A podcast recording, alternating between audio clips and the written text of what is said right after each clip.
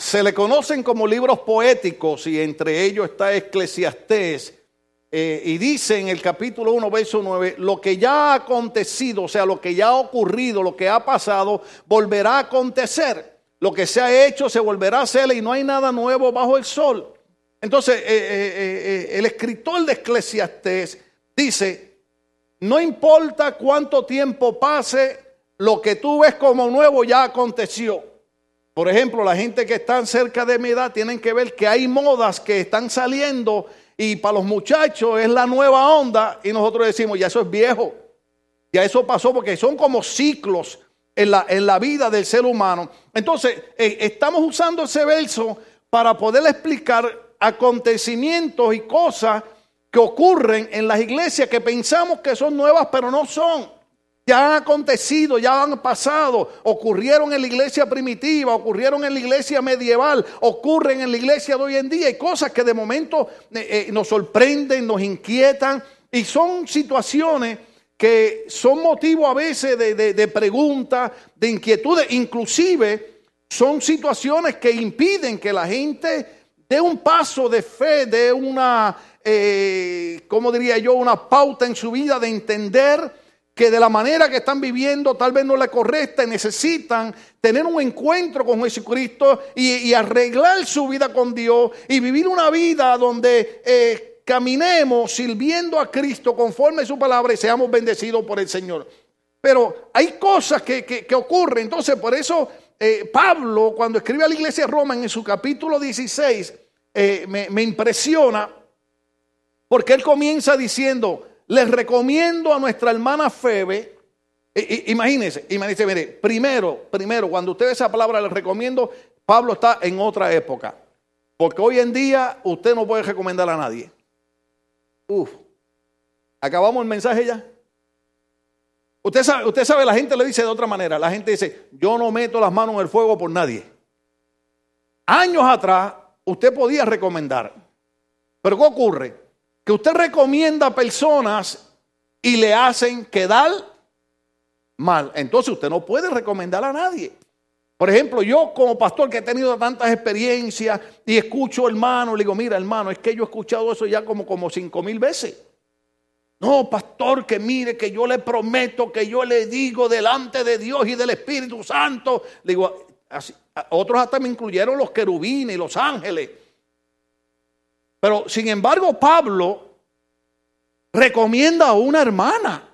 Oh, aleluya. Si yo fuera mujer, estuviera diciendo, gloria a Dios. Pero como no soy mujer, no digo nada. Le recomiendo a nuestra hermana Febe. Quiere decir que esta mujer había desarrollado una vida y un testimonio cristiano tan lindo que Pablo dice, a esta diaconisa, Fíjese, ella ocupaba, usted sabe que en la iglesia tenemos hermanos que son diáconos. La palabra diácono significa servidor, no significa el que da órdenes, significa el que sirve. Amén.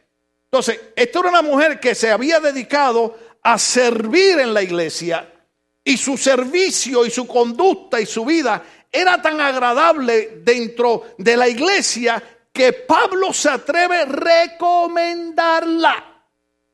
Yo no le digo que mire para el lado, pero yo le diría que usted pensara, la persona que está sentada a su lado, ¿usted se atrevería a recomendarla? No diga nada. Porque es serio, es serio. En los 30 segundos que me quedan le voy a decir algo para la gloria de Dios. Yo estuve en un país muy lindo, un país muy bueno, un país que lo amo, que, que no me explico por qué el país es tan bueno y la gente de ese país que está en esta iglesia, no sé qué le pasa, no es... Ahora no puedo decir qué país es. Pues yo estuve predicando en un país eh, que fui a una iglesia, ustedes van a saber dónde, que le llaman la iglesia del millón. Y la plataforma queda del alto de esa columna para poder ver la gente. Porque son miles y miles y miles y miles y miles y miles de personas. Y prediqué ahí, prediqué en otras iglesias. Cuando llegué acá, el pastor que me invitó y me recomendó para predicar en esas iglesias en ese país, me llama y me dice, te estoy llamando para darte las gracias porque no me hiciste quedar mal. Wow. ¿Usted sabe qué fue lo que pasó? Él dijo, le recomiendo al pastor Mejía de la iglesia Logos, que es un hombre que cuando predica en su iglesia el mensaje va a ser de bendición. ¿Usted se imagina que yo hubiera dicho cosas inapropiadas y cosas fuera de orden y hubieran llamado a este hombre y le dijera, mira, ese hombre que recomendaste no lo queremos más aquí? Sin embargo, hemos recibido invitaciones y siempre vuelven a invitar. ¿Por qué? Porque cuando usted a alguien lo recomienda, usted es mejor que quede bien. ¿Alguien estará de acuerdo con eso? Por ejemplo, una de las cosas con las que nosotros tenemos que luchar, y yo sé que, es un poquito difícil intercalar esto, es, es con nuestros hijos. ¿Cómo le enseñamos a nuestros hijos que nosotros venimos de una época donde la gente podía confiar en uno sin tener que firmar papeles? Porque mire, yo escuché, yo escuché a alguien que estaba predicando y dijo, en mi casa no se necesitaba lavadora de plato automática porque habían tres hijos. ¿Ya qué significaba eso? Que cada vez que eh, usaban un plato para comer tenían que ir a lavarlo. Si yo dejaba un plato en la mesa cuando yo comía con el mismo plato, mi mamá me daba en la cabeza. Ahora no se puede hacer eso porque se lastima la, mentalidad emocional del niño. Por eso tenemos tanto... ¿Ah? Y yo sé que hay muchos de ustedes que son adultos como yo. Estamos medio locos, estamos medio traumatizados, pero somos gente decente. ¿Ah? El chancletazo, la correa, el palo, la escoba. Yo tengo tres cicatrices aquí acá, hermano. Yo no nací en la iglesia. Yo fui salvo por la misericordia de Dios. Entonces, ¿cómo podemos explicar la importancia de que Pablo dice, yo recomiendo a nuestra hermana Febe, diaconisa de la iglesia Sencrea, les pido que la reciban dignamente en el Señor, como conviene hacerlo entre hermanos en la fe. Préstelen toda la ayuda que necesiten, porque ella ha ayudado a muchas personas, entre las que me cuento yo. Mire qué espíritu tenía esta mujer. Esto era una mujer de servicio en la iglesia, esto era una mujer bondadosa, esto era una mujer que veía una necesidad y ella estaba ahí para ayudar, aunque no la reconocieran. La parte difícil, ¿verdad? Me quedan 30 segundos. Saluden a Priscila y a Aquilas, mis compañeros de trabajo en Cristo Jesús. ¿Compañeros de qué? ¿Compañeros de qué? ¿Compañeros de qué? Oiga, entonces yo no sé por qué en la iglesia la gente quiere bendición y bendición y bendición y no quieren trabajar para el Señor. Qué silencio. Pero está ahí, está ahí. Él dice, él dice, me saludan a Priscila y Aquila que son compañeros de trabajo. No me haga como el hombre aquel, ustedes lo saben, pero siempre viene al caso. ¿no? Los dos hombres que fueron a buscar el trabajo y el, jefe de la compañía le dijo, ¿qué tú sabes hacer? Y el hombre le dijo, pues yo no sé hacer nada. Y le dijo, ¿y tú? Yo soy el ayudante de él. ¿Cómo es posible que nosotros no tengamos una mentalidad de trabajar en la obra del Señor? ¿Cuántos pueden entender eso? No hay manera, hermano, que podamos triunfar en la vida si no tenemos mentalidad de trabajar. Ahora, quiero llegar a, un verso interesante, pero es que quiero que ustedes noten cómo Pablo empieza eh, eh, eh, de una manera tan linda, de una manera tan romántica. Les recomiendo a nuestra hermana Febe y saluden a Priscila y Aquila, mis compañeros de trabajo en Cristo Jesús. Oiga, dice, por salvarme la vida, ellos arriesgaron la suya. No, no, déme darle más despacio, usted no entendió eso.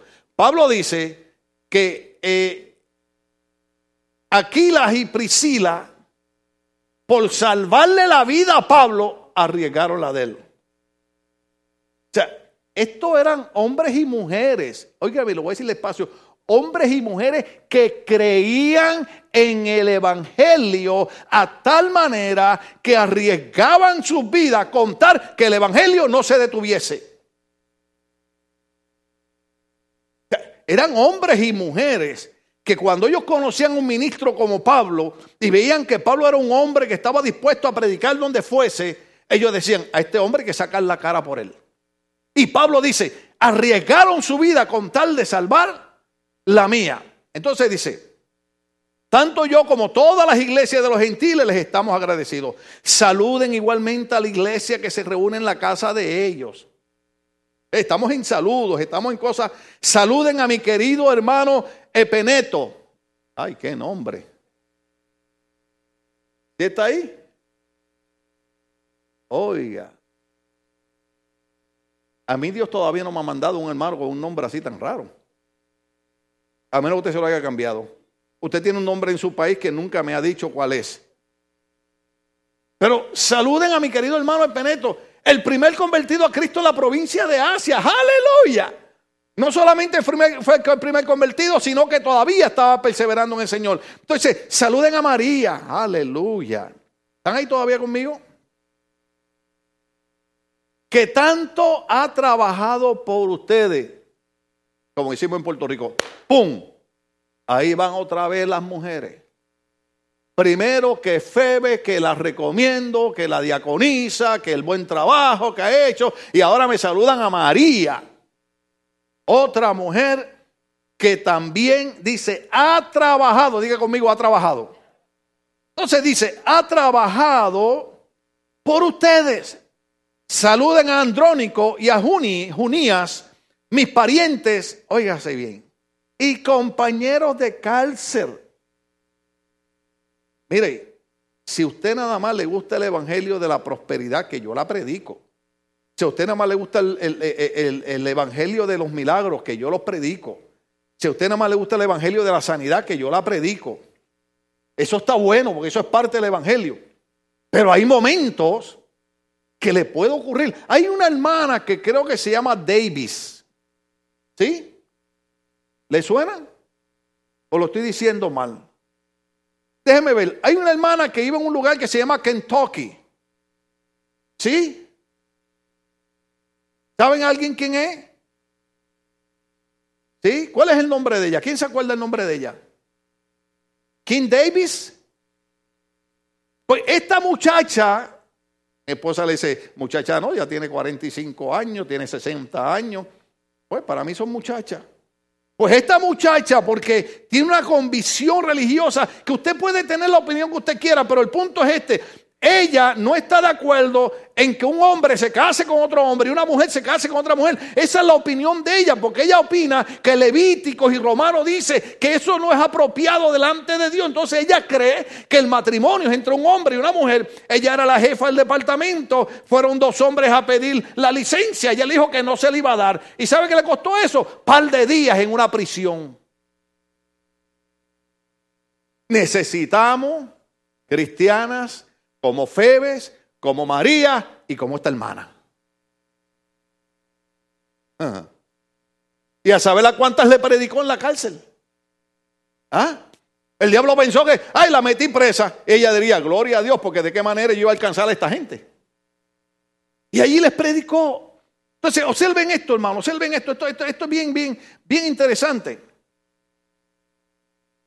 Compañeros de cárcel, gente que han estado dispuestos a creer en el Evangelio, aunque no tengan un Rolls Royce, aunque no tengan un Mercedes-Benz, aunque no tengan un BMW, gente que están dispuestos a seguirle sirviendo al Señor, aunque las cosas no vayan como ellos quieren que vayan. ¿Cuánto estamos aquí todavía? Está la parte difícil de estos, mensajes, porque estas son las cartas paulinas, estas son las cosas que Pablo llega al corazón de la gente. Hubieron hombres y mujeres que no solamente decían gloria a Dios y aleluya cuando los casos estaban buenos, también fueron compañeros de prisiones. Estuvieron conmigo en las buenas y estuvieron conmigo en las malas. Oh, aleluya. Usted sabe, usted sabe que hay un problema en las iglesias. Hay un problema en la iglesia. Mientras usted es el predicador que echa fuera demonios y ese milagro y se viste lindo y corre por el altar y, brinca por la silla. Aquí no me brinque por la silla porque después hay que limpiarla. Entonces, todo el mundo quiere ser amigo suyo, pero el día que usted cae en una cama enfermo, se olvidan de usted. Pero Pablo dice, pero aquí hay unos hombres que fueron compañeros, no solamente en las buenas, fueron compañeros también en las prisiones fueron compañeros las malas. Nosotros como iglesia tenemos que aprender eso. Yo sé que ustedes tal vez no entiendan este concepto y no puedo hablarle de un artículo que estaba leyendo sobre, sobre Confucio y la iglesia, pero por ejemplo la mentalidad oriental tiende a ser una mentalidad de familia. Nosotros los que crecemos acá en, en, Estados Unidos, en el occidente, nos estamos dañando. Porque si algo distingue a los hispanos es que somos familia. Pero acá nos estamos volviendo gente muy independiente. Estamos dejando de ser familia. Y la familia tiende a ayudarse. Por eso la iglesia tiene que aprender a caminar como una familia, no una familia dividida, no una familia en peleas, sino una familia que aún en las malas estén dispuestos a ayudarse. destacados entre los apóstoles y convertidos a Cristo antes que yo, saluden amplia mi querido hermano en el Señor, saluden Urbano, nuestro compañero de trabajo en Cristo, y a mi querido hermano Estaquis. Saluden a Apeles, que ha dado tantas pruebas de su fe en Cristo. Saluden a los de la familia Aristóbulo. Saluden a Herodion, mi pariente. Saluden a los de la familia Narciso, fieles en el Señor. Saluden a Trífene, a Trifos, a las cuales se esfuerzan trabajando por el Señor. ¿Están leyendo conmigo? Saluden a mi querida hermana Pérsida, que ha trabajado muchísimo en el Señor. Saluden a Rufo, distinguido creyente, y a su madre, que ha sido también como una madre para mí. Saluden a Síncrito, a Flecote, a Elma, a Patrova, a Elma, a los hermanos que están con ellos. Saluden a Filo, a Julia, a Nero. Y sigue saludando y sigue saludando, hermano. Qué lindo. Ahí debo terminar el mensaje. Sin embargo, después de tanto saludo y de tanto reconocimiento, ¿cuál fue el título del mensaje? Cuídese. Observe lo que él dice.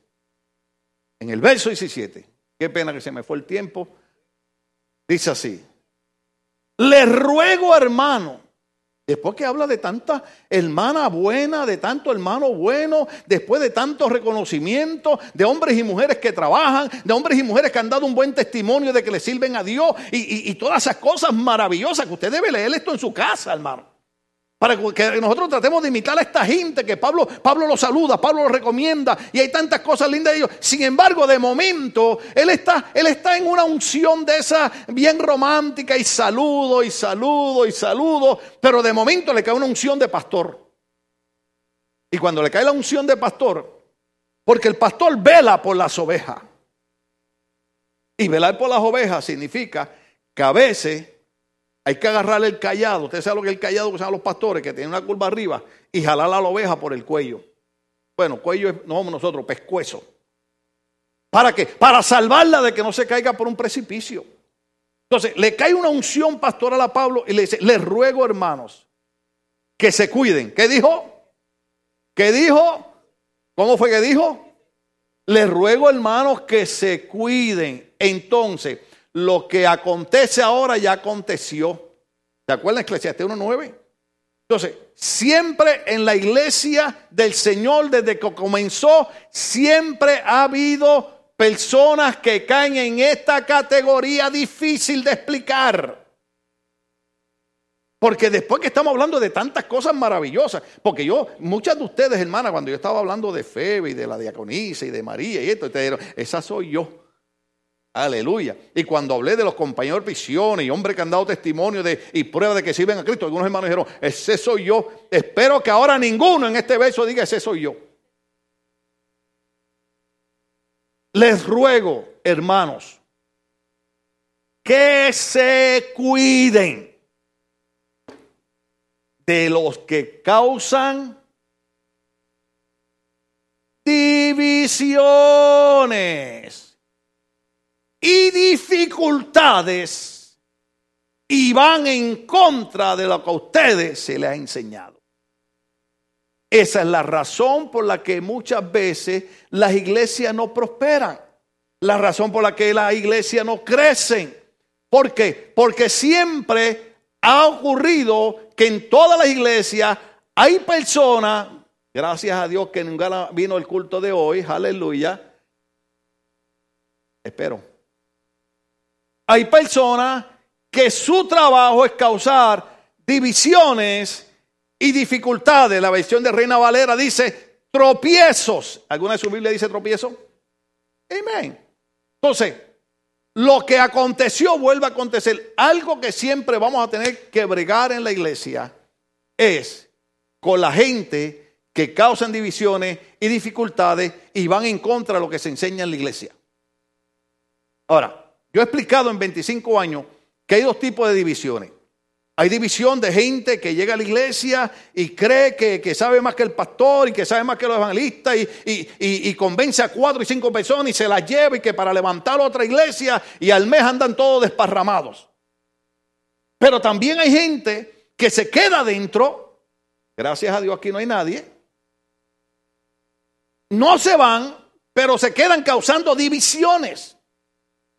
Uno está esforzándose por enseñar la iglesia, uno está criando. mire, por ejemplo, el proyecto que empezamos el miércoles de la historia. ¡Wow! ¡Aleluya! Yo no sé si ya usted se metió en el segundo capítulo. Yo, como soy, ya yo voy por el segundo capítulo, hermano. Porque una cosa tremenda. Entonces, eh, se crea un proyecto de crecimiento espiritual, de crecimiento, eh, eh, de, compañerismo en la iglesia. Siempre hay alguien que dice, ¿y para qué hay que hacer eso en la iglesia? Ay, eso cansa, qué aburrido. Entonces, son personas que causan divisiones en la mente y en el corazón y en el alma de los hermanos en la iglesia. Y Pablo dice, les ruego hermano que se cuiden de los que causan divisiones. Es más, ¿quién tiene la, versión Reina Valera por ahí? Dame la barca, rápido, corre, corre, corre, que me quedan tres segundos. ¿En dónde está? ¿En dónde está? Aquí está, aquí está, acá. Más os ruego, hermano, oye, esta letra está grande. Más os ruego, hermano, que os fijéis en los que causan división y tropiezo en contra de la doctrina que vosotros habéis aprendido y que os apartéis de ellos. Entonces, esa parte es difícil enseñarla en la iglesia. Porque cuando, cuando el pastor enseña lo mismo que enseñó Pablo, mira, lo que está diciendo Pablo. Entonces Pablo, Pablo no era un hermano muy espiritual, Pablo no tenía mucho amor, porque Pablo dice, a los que causan divisiones y tropiezos en la iglesia, yo les estoy diciendo que se aparten de ellos. ¿Qué le dijo Pablo? Se aparten de ellos. Porque eh, eh, eh, en la versión dice, y os apartéis de ellos, en la nueva versión internacional dice, ahí estamos en la Reina Valera.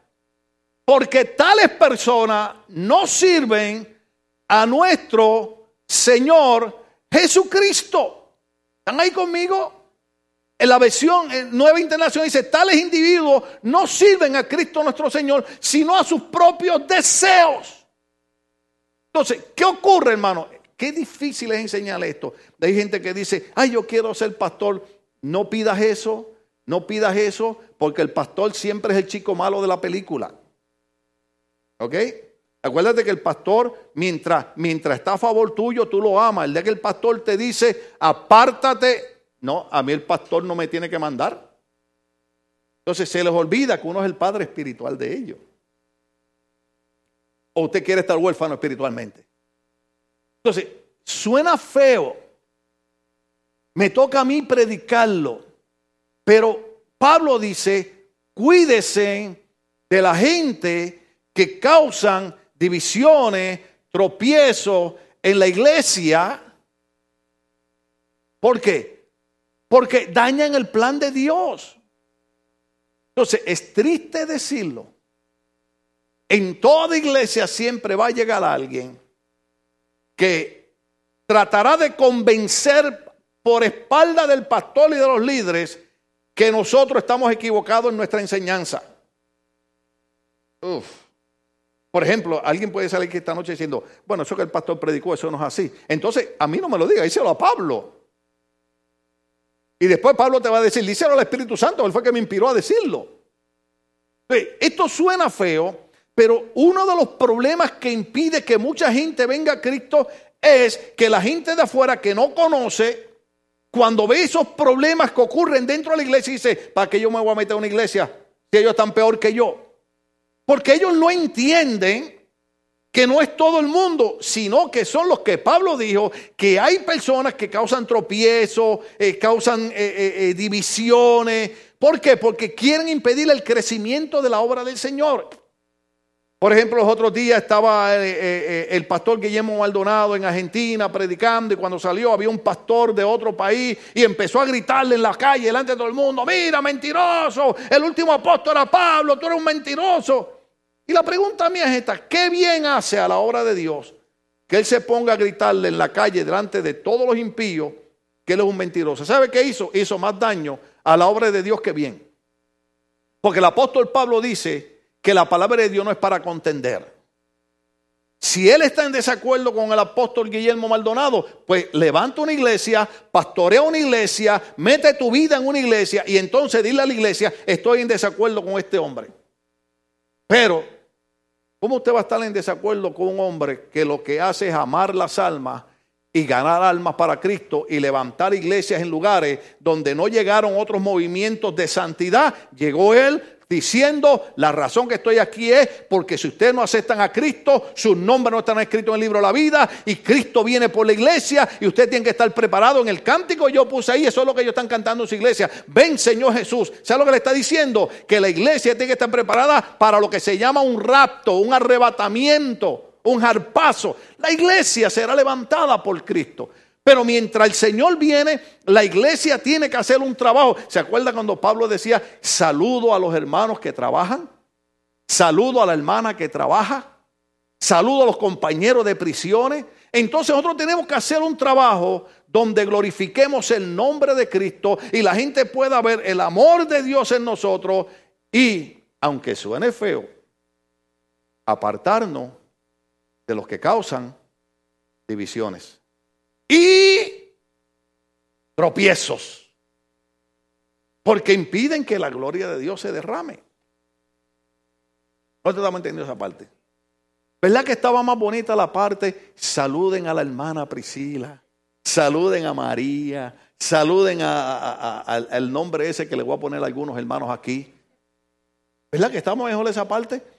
Pero cuando a Pablo le cae la unción pastoral y dice, yo les ruego que se aparten de los que causan divisiones y tropiezos en la iglesia, porque eso andan detrás de sus propios deseos. Entonces, mire cómo funcionan ellos.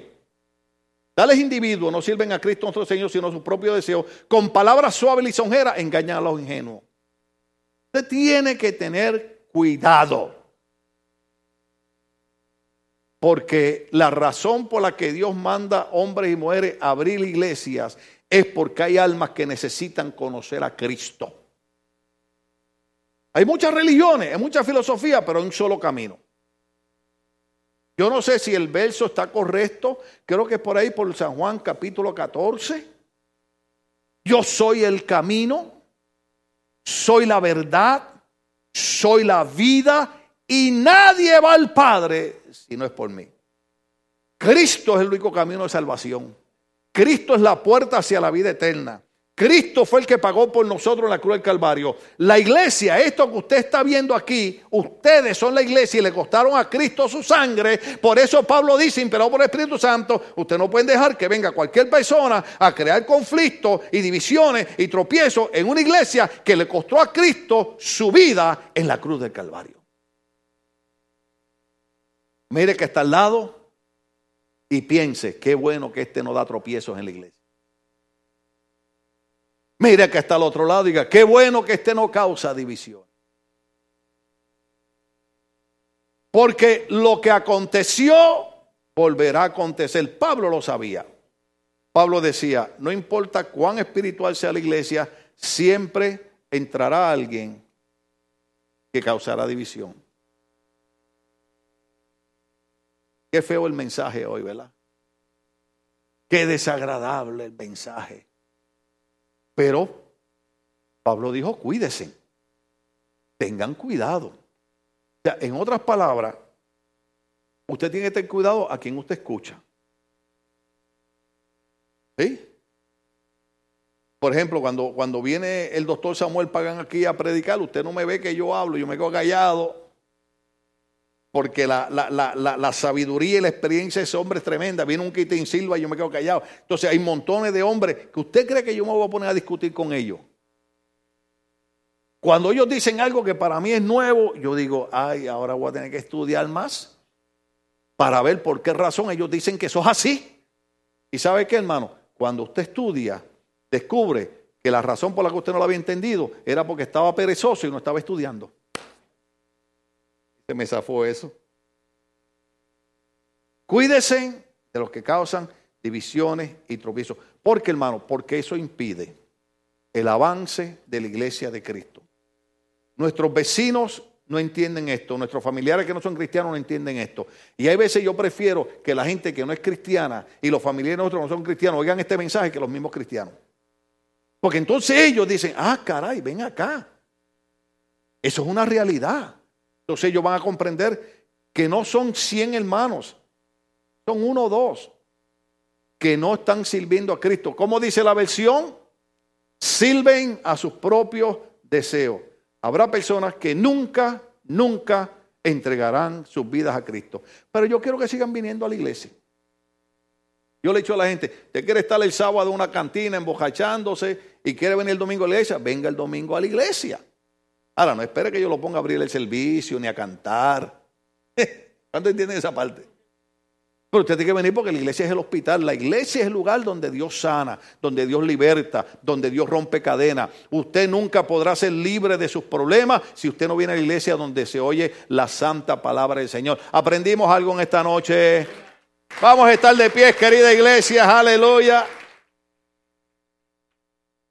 Qué bella es la palabra.